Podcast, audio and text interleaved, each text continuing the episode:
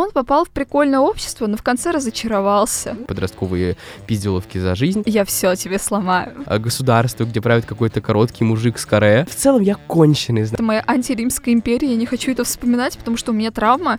Я типа, блядь, что происходит, господи, где я? Всем привет, это новый выпуск подкаста «Чокнемся». С вами снова я, Арина. И я, Артем.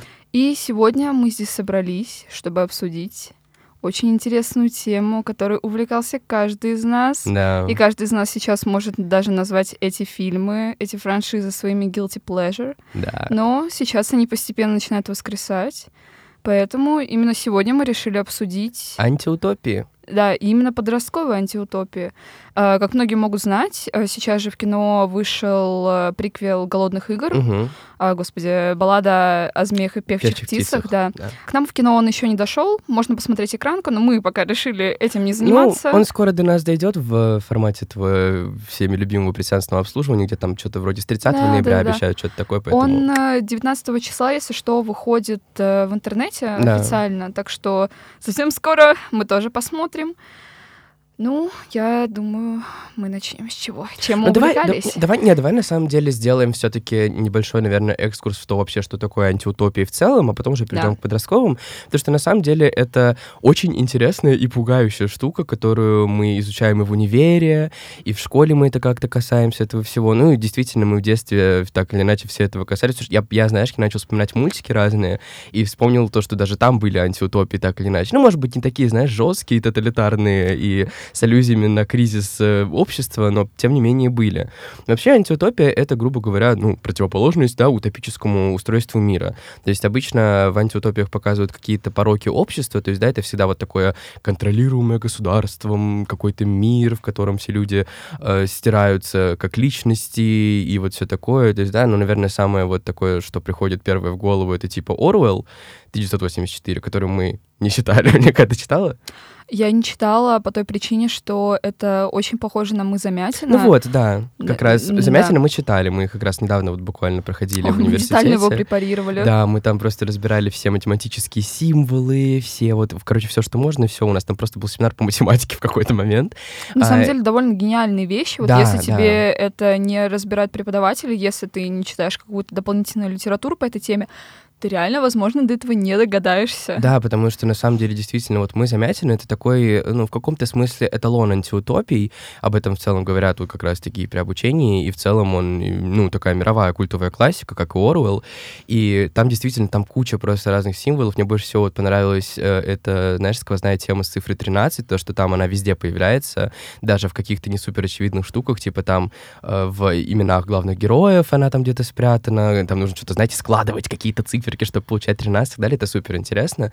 И вот как раз-таки это все аллюзия, да, на Советский Союз, на всякие вот эти вот э, там пролеткульт, это, это все, короче, на тоталитарную какую-то такую систему, и оно как раз показывает то, что, ну, все это работает плохо, и что нужно э, против этого бороться, показывается революция и так далее. Чаще всего вот во всех анти антиутопиях так и происходит. То есть, да, есть какой-то герой, который у нас в итоге, ну, чаще всего он документирует, да, в каком-то смысле происходящее, то есть как у Оруэлл, по-моему, так было, в «Мы» так Ну, было. Не всегда. Ну, он так или иначе, Да. типа, ли- либо через свои глаза он документирует для нас, да, либо он как-то это прям пишет в дневничке своем, и в итоге, ну, он как-то вот оказывается втянут в какую-то революцию, в какое-то действие, которое, э, ну, так или иначе меняет его жизнь, как, допустим, ну, вот в «Мы» это была прям напрямую, да, связь с революционеркой, а в, допустим, какого-нибудь 451 градус по Фаренгейту там что-то уже было чуть другое, тоже какая-то там девушка была, что-то вот эти вот книги, я уже не помню, это, кстати, долгое время была моя любимая книга, вообще 451 градус по Фаренгейту. Шикарная, шикарная вещь, прочитайте, если вы не читали.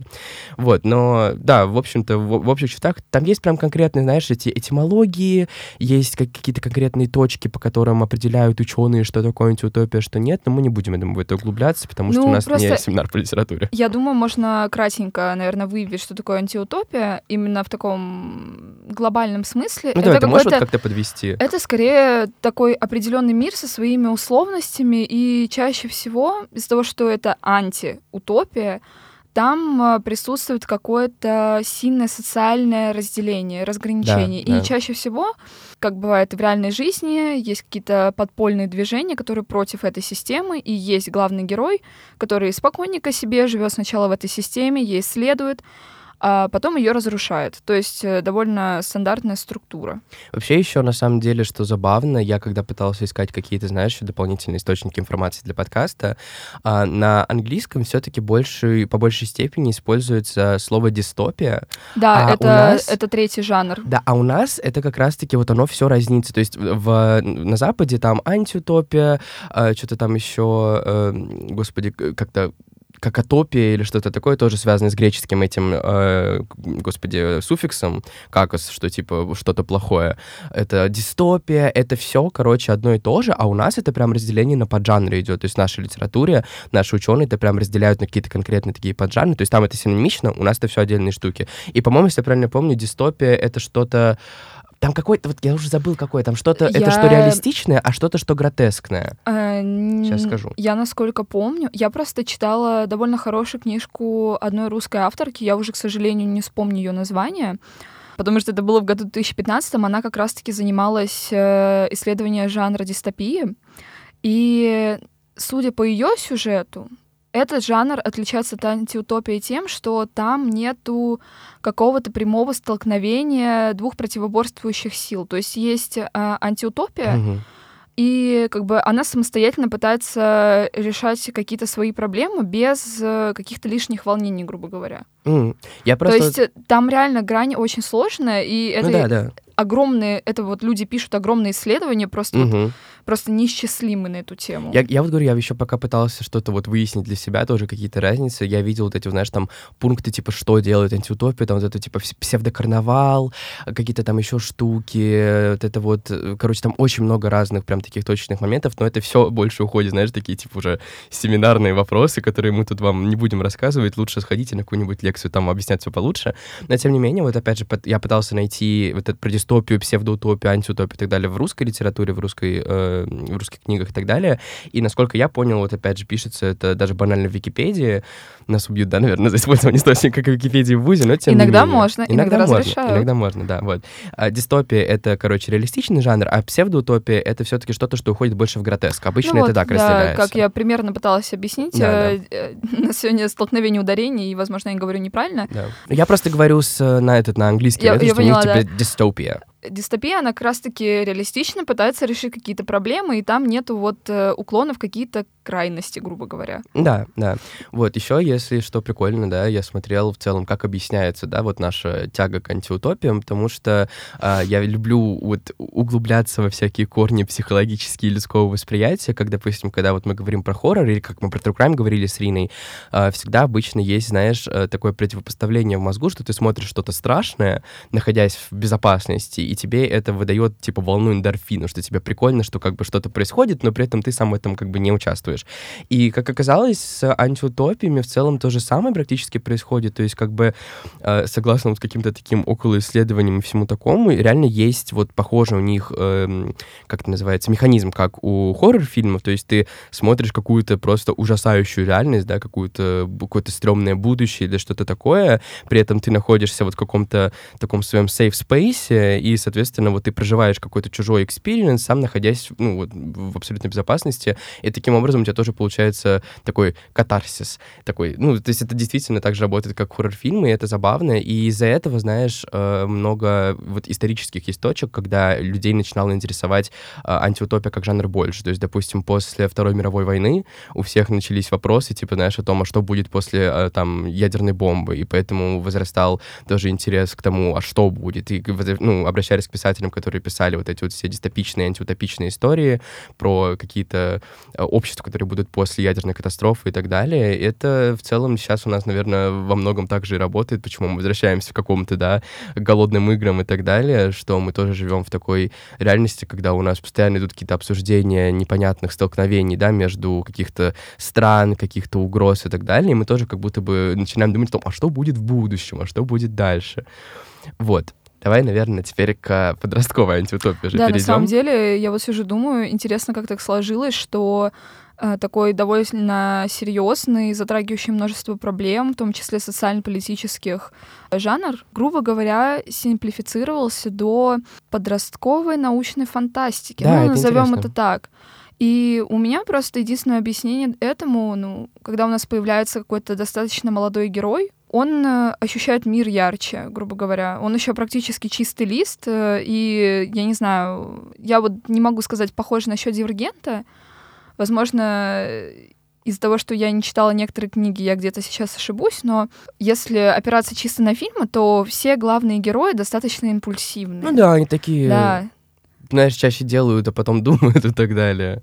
Есть такое, действительно, и это на самом деле правда интересно, что, ну вот, обычно антиутопия, да, авторами использовалась вот действительно, чтобы как бы а, об- уличить, да, какую-то систему, которая происходит, допустим, опять же, тот же самый мы, та же самая советчина, то есть обличить происходящее в том, что если это дойдет до какого-то пика, то это все будет очень плохо, там с куча политических тем, куча экономических всяких кризисов там и так далее, и в итоге мы имеем, да, у нас всякие дивергенты, бегущие в лабиринте, голодные игры, которые как бы, ну, тоже препарируют так или иначе какие-то общественные, э, ну, эти, как это называется, господи, грехи, но тем не менее в каком-то более действительно ярком подростковом стиле. Возможно, это и хорошо на самом деле, потому что, знаешь, это привлекает более молодую аудиторию и так или иначе показывает что-то. просто обратить внимание на то, что вот э, антиутопия 20 века и антиутопия 21 века сейчас э, огромное внимание уделяется именно ворлд-билдингу, и у меня ощущение, что у них просто в какой-то момент а, было соревнование, кто придумает э, более изощренное название вымышленного Да. мира, Да. и всех вот этих вот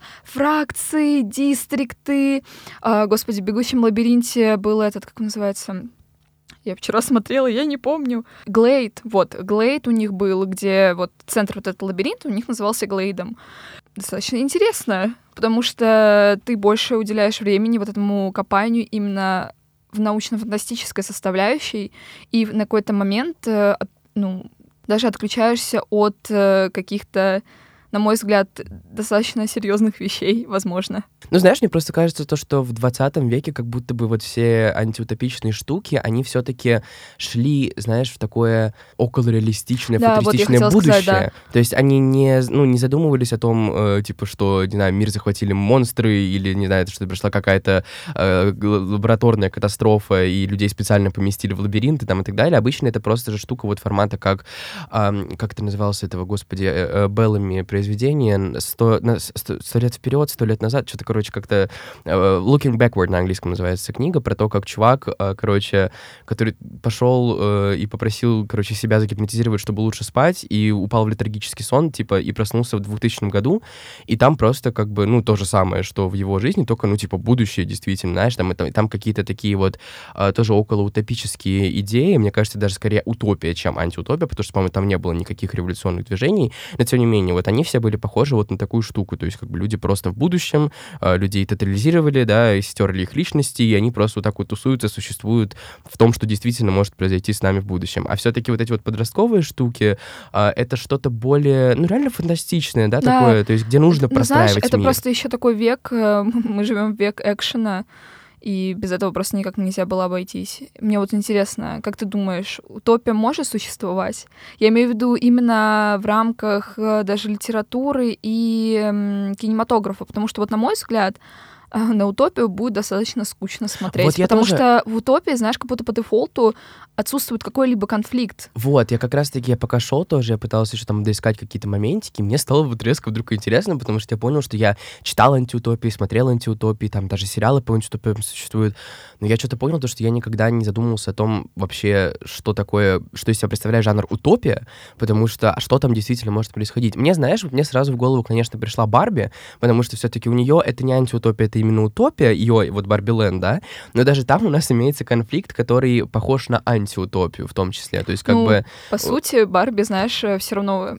Ладно, с натяжечкой Барби можно тоже назвать антиутопией, Ну, потому что у них свое да. идеальное общество, которое все равно имело такую относительно притесненную социальную группу, которая потом восстала. Ну, на самом деле, да, блин, кстати, если анализировать ну, это так, то да. п- по-моему, они немножко на это где-то и где-то и опирались, если не Ну, ошибаюсь. kinda, да. наверное, но просто мне все-таки кажется то, что, знаешь, там есть, э, опять же, если углубляться в более в какую-то точечную э, проблематику антиутопий, то все-таки в Барби это немного по другой структуре идет, да, потому что все-таки изначально у них нет как бы как таковых проблем, и у них проблема идет извне, то есть как бы там э, это не ребеллион, который зарождается внутри мира, потому что, а, а скорее по-другому, да, то есть как бы они выходят во внешний мир и потом возвращаются, и начинается жопа. Ну, короче, там как бы есть признаки антиутопии, но мне кажется, что все-таки по большей части оно начинается как обычная утопия.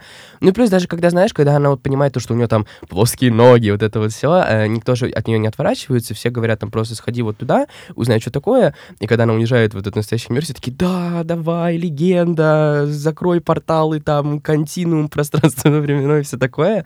То есть у них как будто бы все ну, симплифицировано, опять же, да, то есть более просто. Но вот я не знаю, насколько, сколько, насколько много вообще произведений в формате утопии я знаю, что я сомневаюсь, что они существуют вообще. Нет, нет, мне кажется, ну, они есть, они должны быть, потому что антиутопия создавался как... А, Божественная а... комедия и часть про рай, утопия. Я не знаю, я не читал божественную комедию, кстати. Мы такие умные журналисты, блин, трэш. Я к тому, что, знаешь, э, опять же, вот я пока читал историю жанра антиутопии, везде пишется то, что изначально как бы оно создано было как противопоставление утопии как жанру. То есть, по сути, что-то все-таки в этом жанре Мне должно кажется, было существовать. Мне кажется, как-то с этим они немножко промахнулись, когда писали терминологию, потому что утопия и антиутопия это скорее работает как концепт какой-то такой, э, как определенная имеешь... модель общества. Но ты имеешь в виду, что есть утопия, и она переходит в антиутопию, и потом ну, начинается да. вот это. Ну да, это так, но я имею в виду, что как бы э, все, все-таки должно нет, существовать. Нет, я имею в виду, что оно как концепт может существовать утопия и антиутопия, но если антиутопию можно как-то переделать именно в литературу, в книги, в фильмы, во все вот это, то а. утопию она остается концептом, она остается идеей. Нет, ну вот говоря. смотри, вот я говорю, вот э, это произведение, про которое я сказал, просто я, я помню то, что а, автор это, по-моему, как его Эдвард Беллами, если правильно помню его зовут. Он на английском называется Looking Backward, и там, насколько я знаю, там нету никаких а, вот этих вот э, революционных замашек. То есть как бы герой действительно попадает просто в, в утопичный мир 2000 года, он там в каком-то типа своем, знаешь, 1880-х он где-то живет, он засыпает и просыпается типа почти там на 200 лет вперед.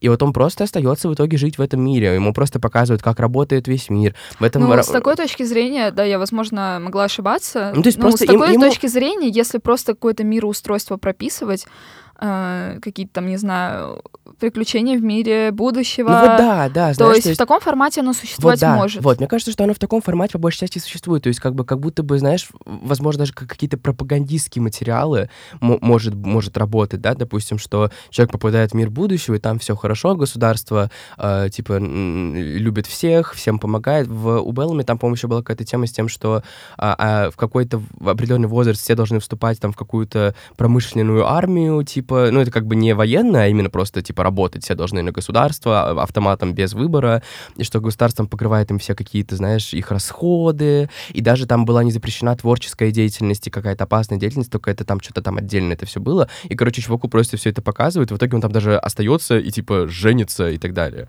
Ну... То есть, ну, Никаких вот революций там не было, просто показали мир, он такой, да, класс. Я сейчас открыла рандомную подборку книг утопий из интернета, и самое забавное, что каждый блок по, про определенную книгу заканчивается примерно, вот знаешь, какими словами он попал в прикольное общество, но в конце разочаровался. Ну или так тоже ну, бывает. то есть утопия, Они утопия в любом случае будет... Разочаровывает. Ну, она будет перетекать в антиутопию. Ну вот как будто бы да, поэтому это как будто бы да, действительно было неизбежно. Как будто бы да, как будто бы да. да ну, просто вот если следовать э, такой простой человеческой логике, без конфликта не будет развития. Ну да, да. Просто да. как так можно жить? Ну это просто что-то такое вот действительно не супер интересное в моем понимании. Антиутопия рулит в этом смысле.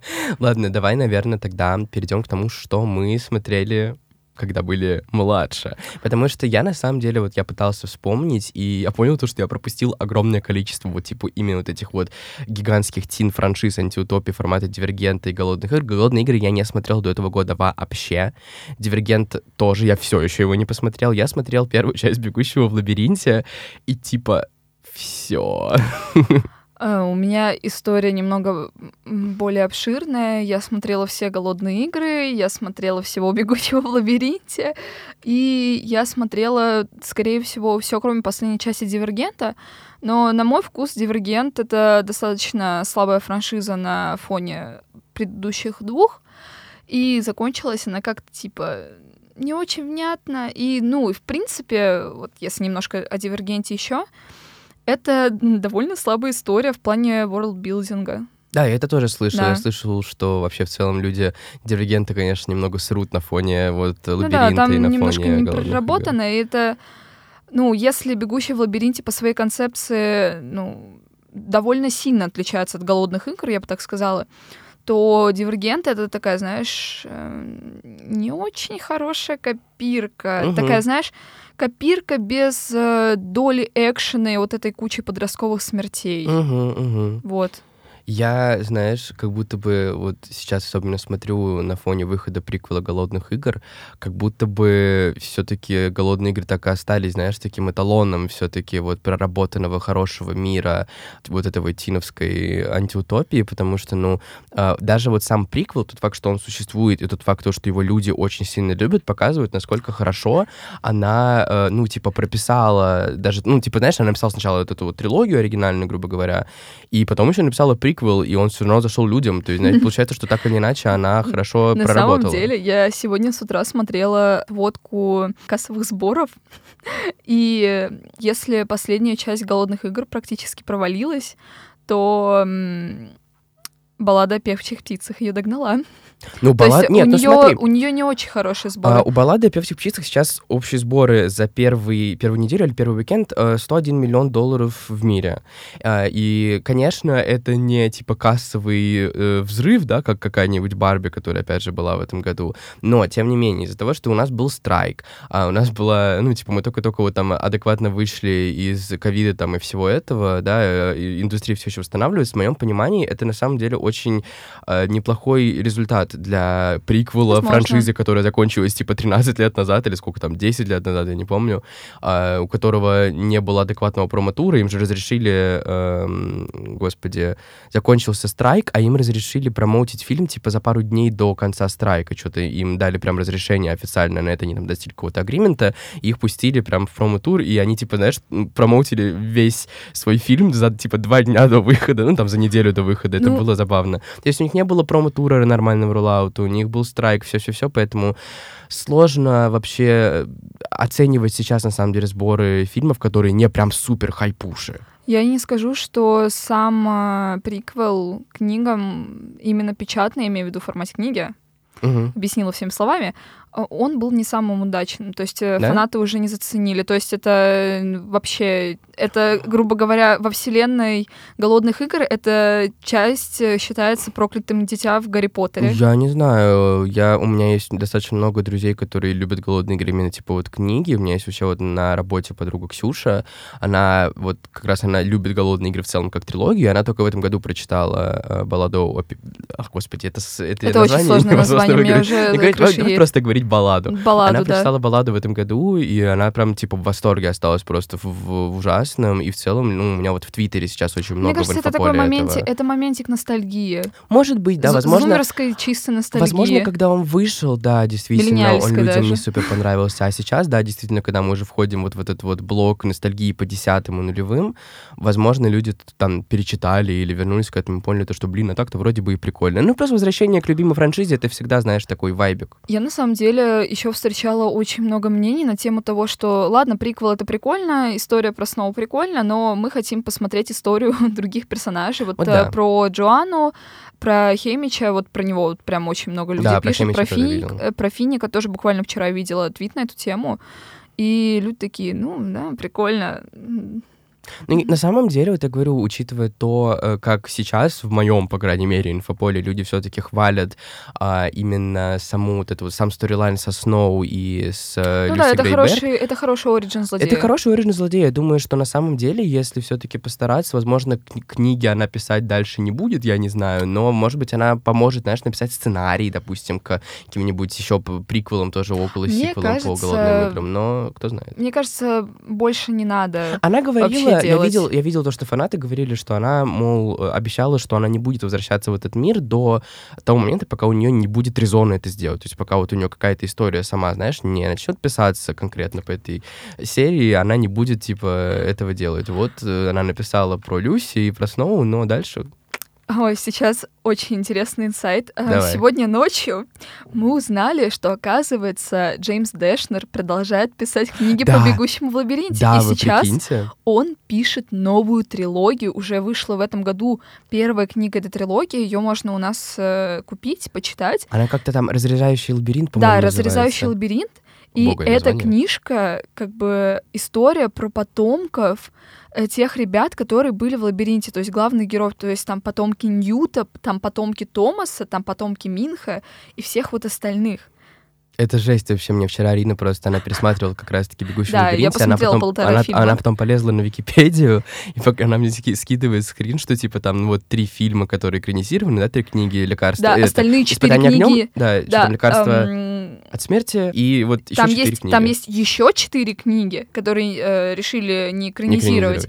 И вышла еще одна новая книга, которая как продолжение. Это вообще жесть. Ну это прикольно, Но блин. это, но это, знаешь, это через э, 73 года, то есть э, такая э, довольно, ну, наверное, довольно неплохая рефлексия как бы всей вот этой общей истории. Ну вот э, там общество уже 355 раз поменялось, то есть у них там новое устройство общества, но все равно их э, достают проблемы из прошлого с лабиринтами и всем вот этим прочим. Блин, это прикольно на самом деле. Мне прям, не говорю, знаешь, мне все больше и больше хочется реально вернуться к франшизе И, кстати, лабиринта в целом. Потому что я смотрю только первую часть. И, кстати, вот, э, насколько я помню, в оригинальной... ну, Это не трилогия, там дохулиология уже этого Ну, всего. просто говорите типа, в оригинальных там первых книгах. Да, там у них особо не было никакого деления на фракции, дистрикты, вот этой фигни вообще не было, социального деления не было, они просто искали лекарства от вспышки.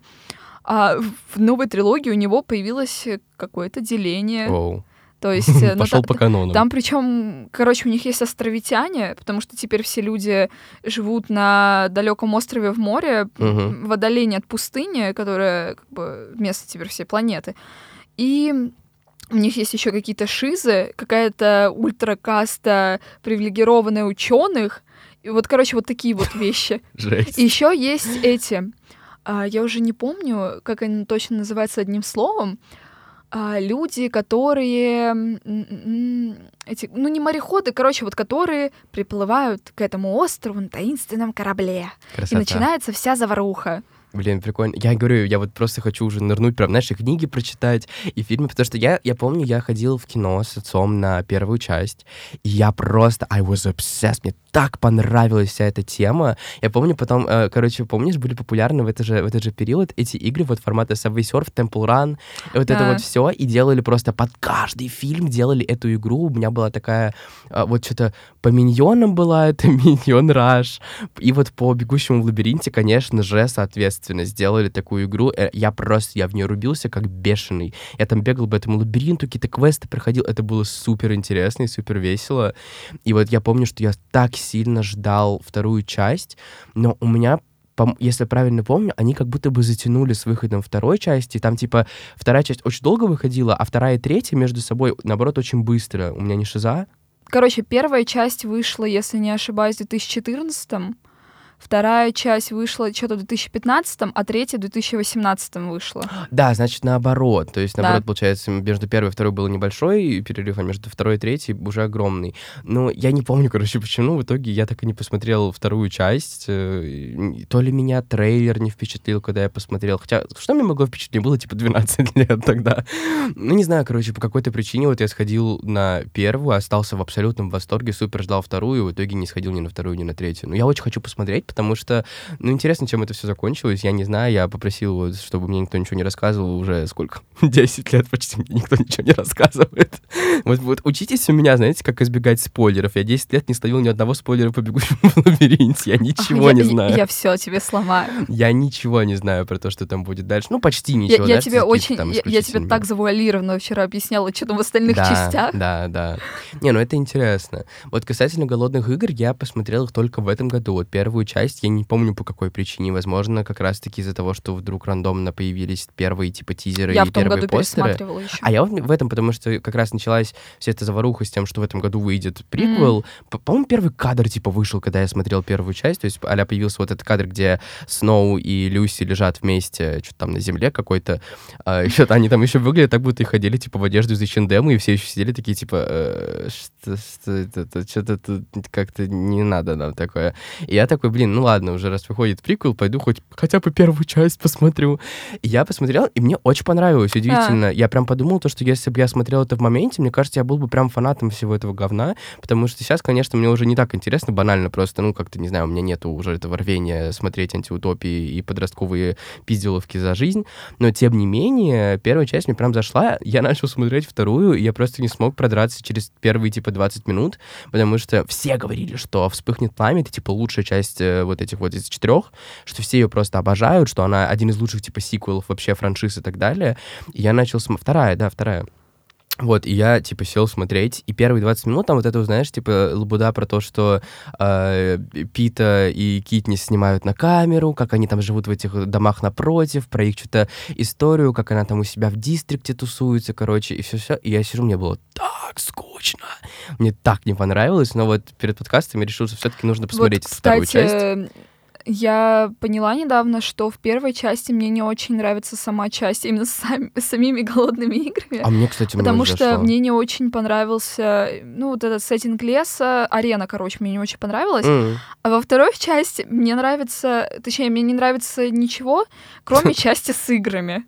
Потому что во второй, во второй части Ну, там это... там получше арена, и смысл голодных игр немножко другой. Да, согласен. То есть э, они же там к концу фильма начали разрушать ловушки, которые Да. Панем да. им устроил, поэтому it это was интереснее было. Мне в первой части понравились игры все-таки, потому что я, наоборот, люблю с этим лесом, мне это все нравится, и просто как-то меня это первый раз окунуло вот во всю эту э, историю с тем, э, как люди должны быть жестокими, чтобы выжить и так далее, и плюс вот эта вот девочка, которая, как ее зовут, Ру, с которой она скорешилась в лесу. Ну, короче, там как-то все меня так это сентиментально захватило, и просто мне очень нравится, как играет во всей франшизе э, Лоуренс, просто вот she's acting her ass off, типа, знаешь, эта франшиза не заслуживала такой актерской игры на самом деле.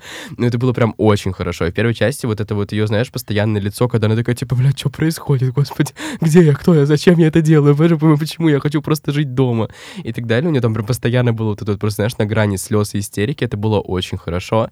Но вот во второй части действительно арена просто супер секси, и вот эта вот вся тема с тем, что они, знаешь, не просто, ну, рандомно друг друга убивают, а что там есть какие-то ловушки, вот прям конкретно от э, Капитолия. Капитолия, о, что и вот эта вот тема с часами, что типа там каждый Да-да-да. час какая-то новая ловушка открывается и так далее. Вообще, я бы хотела похвалить Сьюзен Коллинз, потому что, в принципе, когда она... Вот что делает э, «Голодные игры», э, не такой похожий антиутопии на другие. Мгм. То есть она смешала не только жанр антиутопия, она еще смешала э, жанр королевской битвы. Сейчас будет немножко самопиара. Давай, Читайте давай. мою статью на дважды два про жанр королевской битвы. И что такое вообще королевская битва? В принципе, это книжка Касюн Таками, которая была выпущена в 1999 году.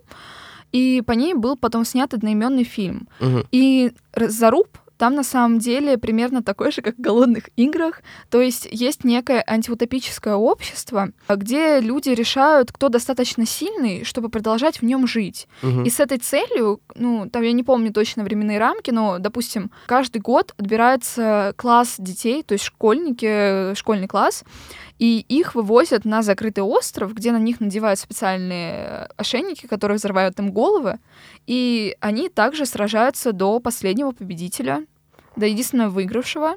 Суть там такая тоже, выигрывает э, сильнейший. Звучит как жесть. Ну, Да, просто то есть что это школьники. Э, Фильм достаточно, ну так, по моим меркам не очень жесткий, он просто довольно м, гротескно-хоррорный, потому что там у детей в первые минуты взрываются головы. Ну вот, да. И там, на самом деле, по сюжету примерно такая же история, как у Китниса Пита. Там остается главный герой и его подружка. М. А по правилам там должен был остаться один, Один, победитель. И в итоге эти ребята сбегают с острова, убира- убивают своих надзирателей, ну и просто начинают новую жизнь. А, тебе это что-то не напоминает? Ну так, немножко, да. Нет, вообще, это Королевская битва, это, да, я хочу посмотреть, потому что мне кажется, что я слышал. И ты рассказывал вроде бы, да, нам, и, просто я тоже Просто сейчас вот э, от Королевской битвы пошло достаточно очень много вещей, то есть это и довольно популярный игровой жанр, те же самые огромные кинофраншизы, потому что у нас жанр Королевской битвы включает в себя Судную ночь, э, частично даже, можно сказать, э, как называется, «Бегущего в лабиринте», потому что «Бегущий в лабиринте», «Королевская битва», там очень много связей с э, Уильямом Голдингом и «Повелителем мух», то есть примерно из одного места все брали Ну вдохновение, да. ну, да, имеет смысл. Поэтому у всего этого какие-то общие непонятные корни, грубо Ну говоря. да, блин, бегущий в лабиринте, я прям не мне теперь, знаешь, а он мне просто в голове я вчера, нет, я вчера просто еще смотрела сначала Киллера Финчера, а потом я решила пересмотреть к подкасту Бегущий в «Бегущего в лабиринте. лабиринте». Боже, я не могла оторваться от «Бегущего в лабиринте». Я отвечаю, я сидела с открытым ртом. А Финчер сцена, урыт. да, вот а, а сцена, где они прячутся в, как называется, в лабиринте ночью, просто это, я не знаю, это моя антиримская империя, я не хочу это вспоминать, потому что у меня травма, я очень, э, очень мне некомфортно вот со всеми этими штуками типа лиминальных пространств Ну да. или backrooms, и тут весь этот лабиринт — это огромные backrooms. Я, Да. я очень не люблю такие вещи. А я наоборот, мне- я, я в целом, я конченый, знаете, мне нравится вот все, что выводит меня в дискомфорт, типа, поэтому один из моих любимых жанров в хоррорах, это, знаешь, вот это вот идиотские фильмы типа «Вышки», которые в прошлом году вышло, или в этом году, короче, когда герои куда-то залезают и, типа, не могут оттуда выбраться, и им приходится, типа, выживать на протяжении всего фильма, или как этот э, с Райаном Рейнольдсом фильм, который про похороненного заживо, где он э, с телефоном... Он так этом- называется. «Похороненный заживо? Ну вот, да, вот, вот, короче, вот такого формата фильма, типа, или Куб тоже какой-нибудь, Да-да-да. этот про дьявол, или как Да, называется, да. где в лифте, короче, вот это все я обожаю, потому что у меня клаустрофобия у самого, и я дико боюсь, вот, типа, когда я, знаешь, оказываюсь в каком-то месте, где я не могу, типа, двигаться или что-то такое, для меня самая страшная судьба смерти, которая может быть, это вот когда ты застреваешь какой-нибудь, знаешь, есть такие еще картинки, фотки в интернете, где, типа, человек какой-нибудь в пещере, где у него вот так вот просто э, это к- каменные стены вот так вот, э, не знаю, когда по стойке смирно съеживают, типа, ну, попал просто в какую-то дыру, знаешь, не может двигаться. Я не могу, меня вот это ужасно пугает. Поэтому фильмы такие я обожаю. И поэтому Вот. «Бегущий в лабиринте» меня супер тоже впечатлил, но не испугал, но впечатлил. Ну вот, супер кстати, я бы хотела поговорить о том, что «Бегущий в лабиринте» очень хорошо сделан визуально, вот на Да, удивление. да, суперски То есть э, мне очень нравится, что вот э, ты... Вот многие говорят, что все вот эти подростковые штуки очень сильно похожи, но вот даже если взять э, визуально «Голодные игры», взять э, визуально «Бегущего в лабиринте», я бы сказала даже, что «Голодные игры» чуть-чуть похуже сделаны. Я согласен, Потому да. что там вот эти вот масштабы, именно что у них вот был огромный парад в первой, во второй части, все вот эти вот э, возведенные стены Панема и так далее, как-то в «Бегущем лабиринте» даже вот эти сцены, о, даже вот эти стены, они выглядят ну, достаточно натуралистично, потому что они, с другой стороны, они очень тоже много на натуре снимали. Но это прям... Но нет, в там- «Голодных играх» оно все равно когда очень чужо- Ну, чужеродно. вот, э, мне, знаешь, мне просто кажется, что ощущаются. как будто в «Голодных играх» просто нету...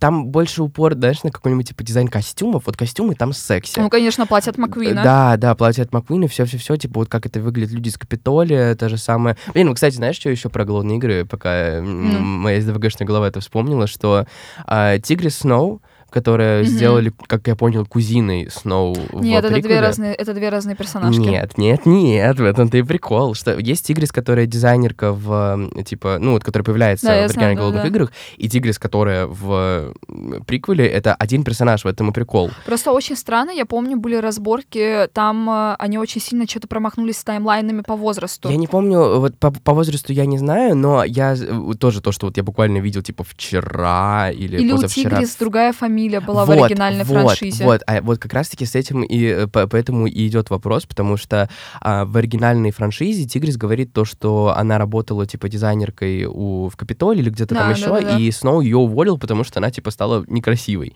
А, и как будто бы там никому не известно то, что они related. И как раз-таки все говорят, что типа либо она сменила как-то фамилию или Ну, что-то еще. относительно, да. Либо, ли- либо вот непонятно что, почему. Потому что, как бы, ну, там прям в при- приквеле, насколько я понял, показали, что они, типа, были супер, у них прям был, бондинг, что они вместе выросли, что она была его просто number one саппортеркой, и в итоге она, ну, пришла вот к тому, что мы имеем во франшизе, когда она ратует за то, чтобы Китнис его убила и так далее. Вот, это просто то, что я вдруг резко вспомнил. Я забыл просто... А, ну вот, в «Бегущем лабиринте» все-таки там, ну, визуал реально просто, знаешь, захватывающий, потому что, возможно, во многом из-за просто... натуры, как раз, как ты сказала. Вот как я, я вчера смотрела, я пересматривала, я поняла, что меня как-то очень даже освежило вот этот вот сильный контраст, когда вот три года подростки живут э, посреди какого-то леса э, в таком достаточно сером урбанистическом лабиринте, а потом резко они попадают в мир высоких технологий, в супертехнологичную да, да. лабораторию. лабораторию, и этот контраст э, такой очень хорошо мэчится он с работает. эмоциями персонажа. Да, он вот мне, мне понравилось, да. Мне, я просто очень люблю вообще все, что снято на, знаешь, какой-то околоприродной такой mm-hmm. штуке. И вот в голодных играх это все работает только на арене. А в основном вот это вот типа серый город, серые дистрикты, даже Капитолий не ощущается каким-то типа Обычные деревни в глубинке России. Да, личерали, личерали. Поэтому как бы, наверное, это специально сделан такой, знаешь, вот этот вот серый цветокор в тех же дистриктах, более чуть-чуть. Ну, да, а, знаешь, что еще круто в голодных играх? Если ты помнишь, опять же, по не помню, было ли это в первой части, но во второй части был супер крутой момент, когда их уже вот запускали на арену, она зашла в этот лифт, и она разговаривала с этим, с, как зовут? Да, расширение границ. Расширение это, это в первой части было, да. So good. Это так классно выглядит, это очень крутой прием. И в приквеле, кстати, это тоже есть. Там есть момент, когда вот Люси выходит на арену, и там тоже разъезжаются рамки так классно. Я почему-то раньше никогда... Мне кажется, что в каких-то еще фильмах такой прием тоже был, но вот тут это просто прям так хорошо ощущается. Это было, это было it was nice. Ну, в общем, возможно, цветокор там действительно, знаешь, специально вот есть такое, что в дистриктах там все супер серое там и так далее, бесцветное. Потом есть типа голодные игры, где все более яркое там, и там цветокор во второй части такой более оранжевый, потому что там постоянно какие-то закаты, что-то там еще. Но вот действительно я согласен с тобой, что нету какой-то визуальной ну, не вызывает это какого-то, знаешь, прям вау-эффекта. Да, То есть, ну, ну просто ощущается как обычный стандартный... Чисто, да. да, обычный стандартный такой экшен-мувик. А вот в «Бегущем лабиринте», несмотря на то, что там тоже нету каких-то, типа, супер интересных цветов, там просто все выглядит очень реалистично, и это пугает. Вот этот вот огромный лабиринт, он выглядит очень правдивый. И сам вот этот вот их как-то... Как-то еще штука называется? Глейд. Глейд. Вот это все выглядит очень, ну, пугающе, правдиво, действительно, как что-то, что может быть какой-то лагерь посреди, знаешь, там, джунгли и так далее. Не знаю, просто я, я точно помню, что мне это тоже супер впечатлило в детстве. Мне, мне еще просто очень нравится, что этот фильм очень сильно граничит с хоррорностью. Да, да. Потому да. что вот я уже говорила про эту долбанную сцену э, в ночном лабиринте, да. и вот просто сам момент, когда герои ходят по пустынным коридорам, уже лаборатории, я не могу, это просто такое напряжение невероятное. Я помню, мне вообще так было интересно смотреть, куда приведет mm-hmm. этот лабиринт, знаешь, как они найдут вообще.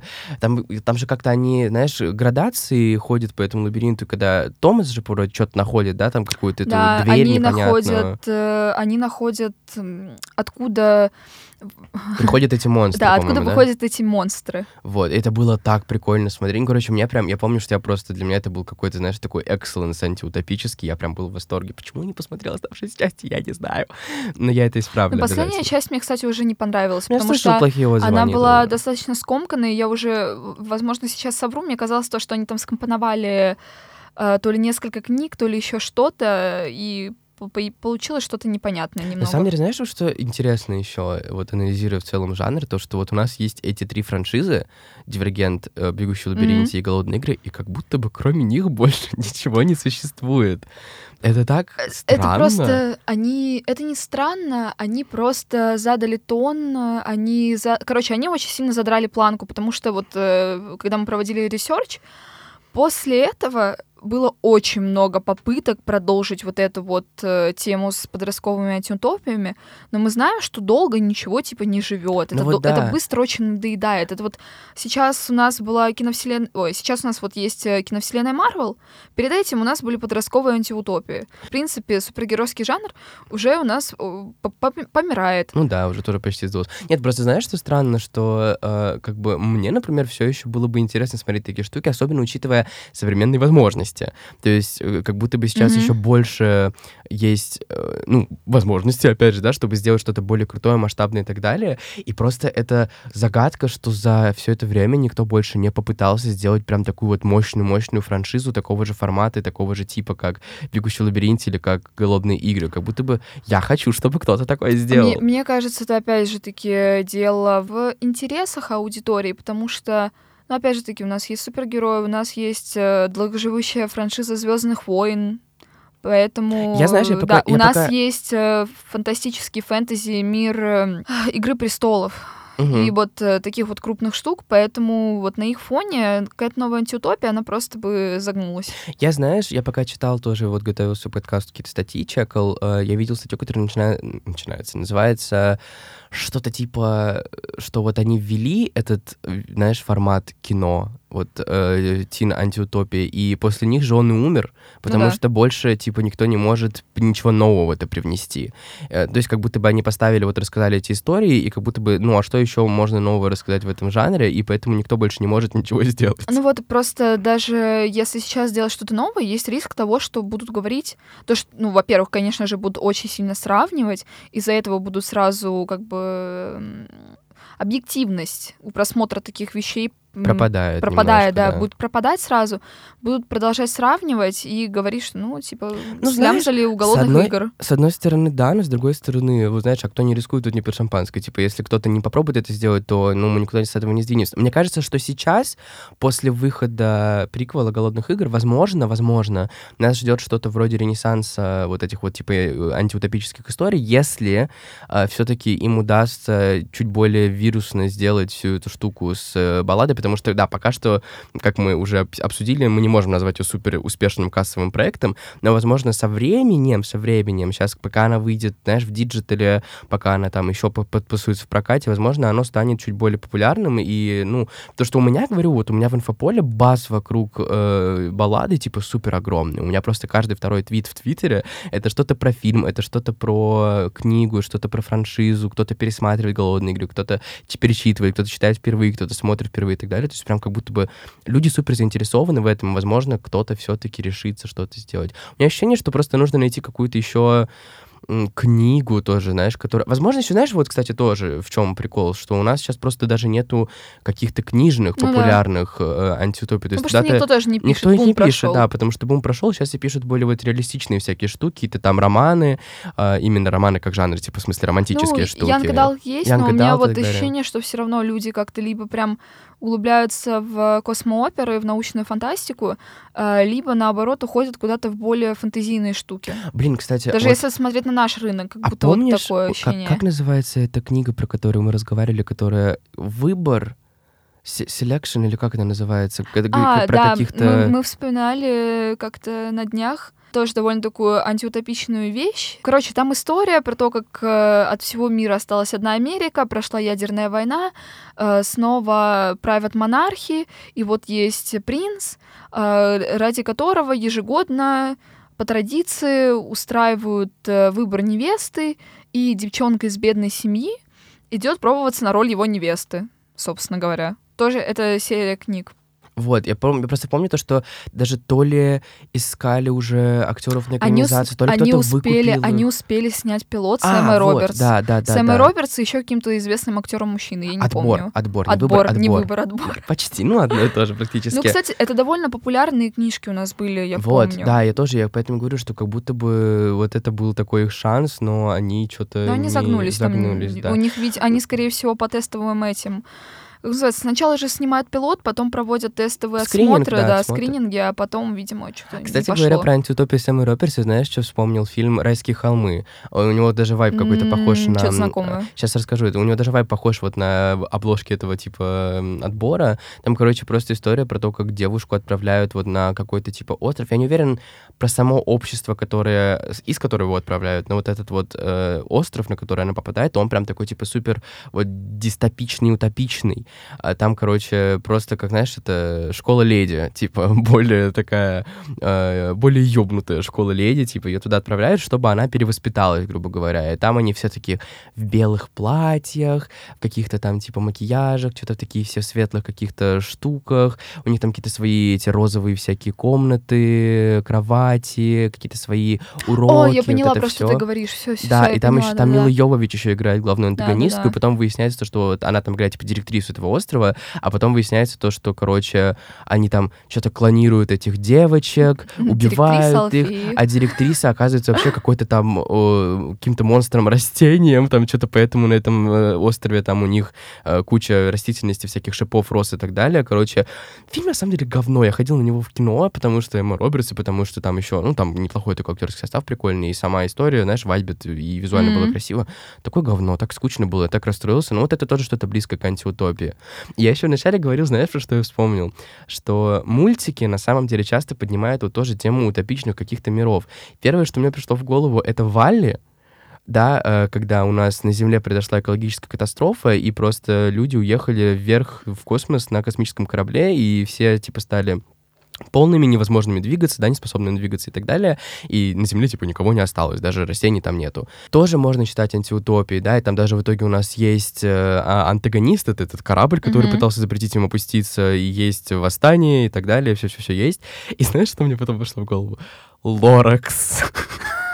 Потому что они буквально идут по канонам. То есть у них там даже мир отделен от внешнего мира стеной, и у них есть вот это свое утопичное э, государство, где правит какой-то короткий мужик с каре. а, не- и, типа, Я что ли? Почти, да.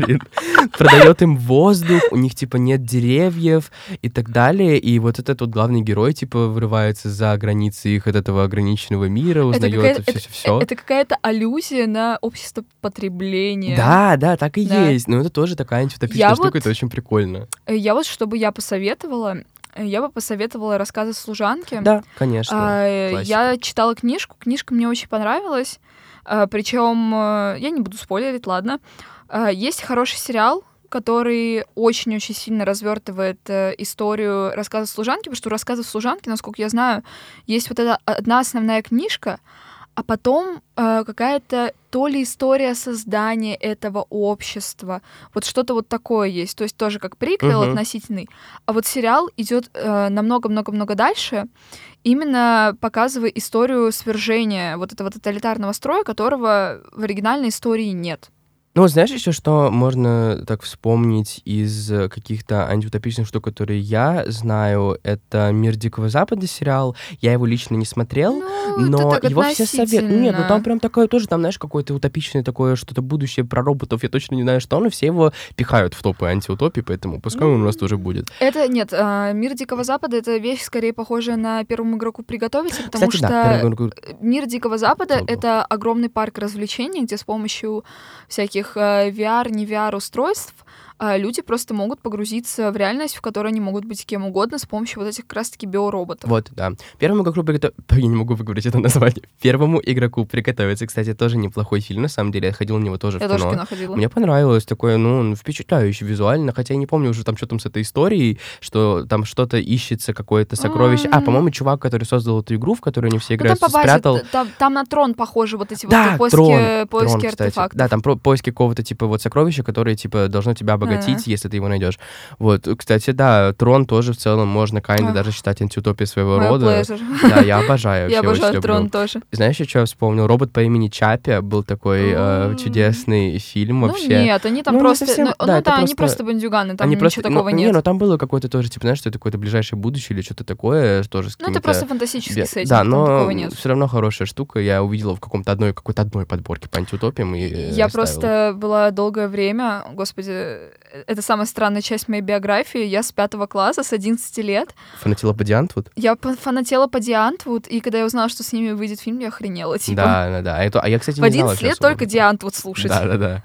Вот, наверное, еще вот что, о чем мы тоже пришли к- с Ариной к такому небольшому спору, это про черное зеркало, потому что там точно есть серии, которые можно считать Частично, антиутопией. частично Черное зеркало можно считать антиутопией. Даже вот эта вот э, серия про систему рейтингов, Да. где есть э, тоже свои люди, которые против системы, это антиутопия считать можно. Там сто процентов есть серии, которые точно заигрывают с антиутопией. Допустим, э, в первом сезоне, по-моему, вторая серия, помнишь про мир, где они все живут, типа, в экранчиках с рекламой, зарабатывают деньги, у них там есть какое-то свое шоу талантов, А, и да, да, чувак да. зарабатывает деньги, чтобы на него прийти Да. там и так далее. Вот тоже сто процентов антиутопия. Система с рейтингами антиутопия. Ну, Вот это эти вот где... фантастический сюжет. Ну, короче, у них там много вот антиутопий, можете тоже посмотреть. Это хорошие вещи. В общем, я очень... I'm looking forward, чтобы посмотреть оставшиеся две части «Голодных игр» и узнать приквел, посмотреть. Я надеюсь, что мы с тобой сходим на него в кино, потому что я очень хочу посмотреть. А, И да, я даже не знаю, какой здесь можно сделать вывод. Просто рассказывайте, любите ли вы антиутопии, пишите. Э, Давайте узнаем, какое у нас у всех отношение. Смотрели ли вы вот эти вот легендарные три столпа тин антиутопий? Может быть, вы знаете какие-то хорошие книжки по антиутопиям, которые выходили в последнее время? Да, может быть, что-то новое можете нам посоветовать. Э, На этом, наверное, все. Можно только сказать, что антиутопия — это действительно интересный жанр, в котором есть где разойтись. Просто главное сделать это, знаешь, хорошо, качественно и не супер клишированно, чтобы не... Ну, чтобы было интересно и чтобы не было тупо. Вот. Кстати, у нас в како- у нас вроде бы выходила уже экранизация «Мы» что-то недавно или А, должна у нас выйти. ее сняли, но ее то ли сняли с проката, то ли не выдали ей прокатное удостоверение. Короче, этот фильм сняли уже достаточно давно, он просто сейчас пылится где-то, наверное, Блин, на жалко. задворках э, Мосфильма. Ну да. Не то интересно. время, не Да, то Не место. то время, не то место, определенно. Ну, в общем, да, спасибо, что дослушали нас до конца. Подписывайтесь на нас везде, где только можно. Все ссылки будут в описании. Обязательно ставите нам лайки на Яндекс Музыке. На личный наш канал тоже будут ссылки в описании. Всем спасибо, всем пока. До связи.